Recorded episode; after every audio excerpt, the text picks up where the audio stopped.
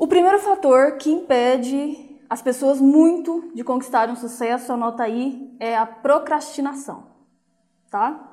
Não é porque a pessoa é isso, a pessoa é aquilo, ou a pessoa não é inteligente, ou a pessoa tal. Não.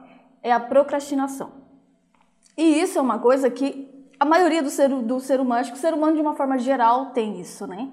Uns mais, outros menos, tá? Mas o ser humano procrastina.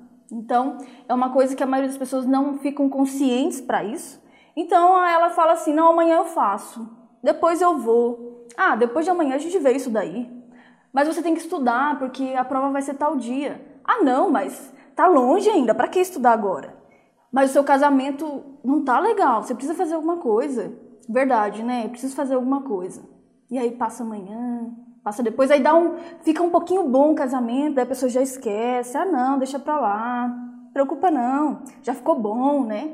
E aí quando as coisas começam a ficar ruim de novo, ela lembra. Então, a procrastinação impede muitas pessoas então, quando elas não aguentam mais, elas vão. Quando o marido pede o divórcio, a esposa pede o divórcio, agora eu tenho que fazer alguma coisa. Mas poderia ter feito um pouco antes. Então, a procrastinação né, impede o sucesso das pessoas.